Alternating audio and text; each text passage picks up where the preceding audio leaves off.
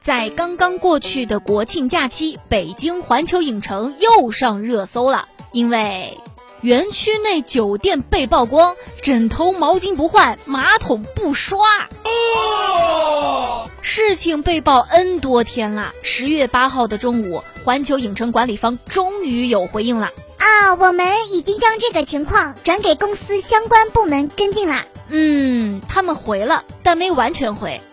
十月四号傍晚，知名博主滤镜粉碎机在 B 站发布了视频称，团队成员在今年九月底的非周末时间，分别入住了北京环球度假区内的两家高档酒店。退房之前，在房间内的水杯、枕套、被单、毛巾等等地方加盖了可以轻松冲洗、擦拭掉的隐形荧光标记。第二天退房之后呢，换人入住同一个房间，进行一客一换检查。结果发现，房费两千八百五十二元一晚的环球影城大酒店功夫熊猫主题房，以及诺金酒店同价位的豪华双大床房，都不同程度的存在枕套、毛巾、浴巾不换、水杯不洗、马桶清洁不够彻底等卫生问题。此外，还存在隐私保护疏漏的问题。